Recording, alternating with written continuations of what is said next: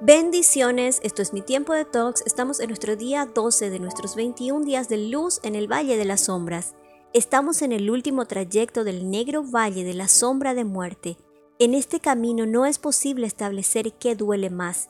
Es imposible establecer un parámetro de dolor porque cada duelo es único, pero cuando enfrentamos estas experiencias probablemente nos impulsen a dejar atrás temores que parecían imposibles de superar y nos llevan a cambiar por completo nuestra visión de la vida y tal vez también de la muerte. Segunda de Samuel 18:33 dice, Hijo mío, Absalón, hijo mío, Absalón, ¿cómo quisiera yo haber muerto en tu lugar, Absalón, hijo mío? Tal vez uno de los valles más duros y densos para el ser humano se vive ante la muerte de un hijo. Atacan pensamientos de derrota, inmensa amargura, vacío, rabia, impotencia, sentimientos de culpa. Los padres que pasan por esto se sienten abandonados, se preguntan qué hicieron mal, qué pasó con el clamor, ¿acaso Dios los abandonó? Tanta expectativa de vida, tantos sueños por delante. ¿Cómo se puede volver a empezar después de estos constantes altibajos, la rabia desgarradora, el dolor en el pecho, las noches en blanco y el cansancio infinito? Pues cuando nuestra realidad se rompe y todo cambia, el único valor seguro y permanente es el amor. Primera de Corintios 13:13 dice, tres cosas durarán para siempre, la fe, la esperanza y el amor, y la mayor de las tres es el amor.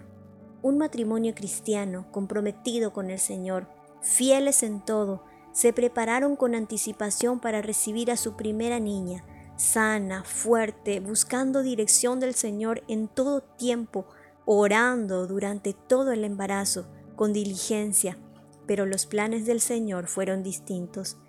Al cabo de un año, la niña volvió a los brazos de Jesús.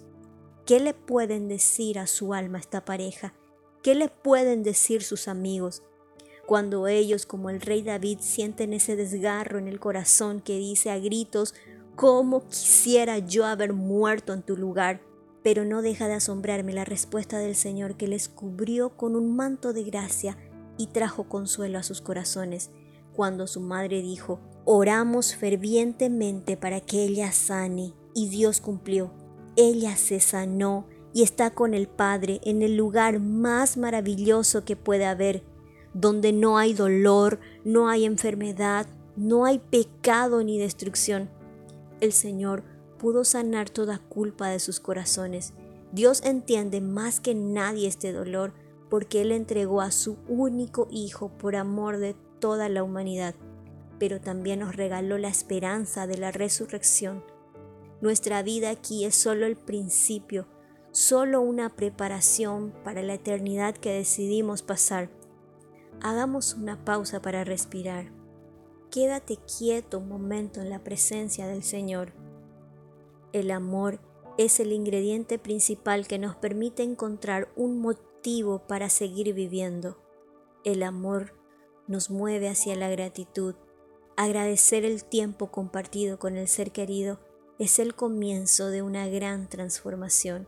Y recuerda Apocalipsis 21:4, Él secará toda lágrima de los ojos y ya no habrá más muerte, ni más tristeza, ni más llanto. Todas esas cosas ya no existirán más.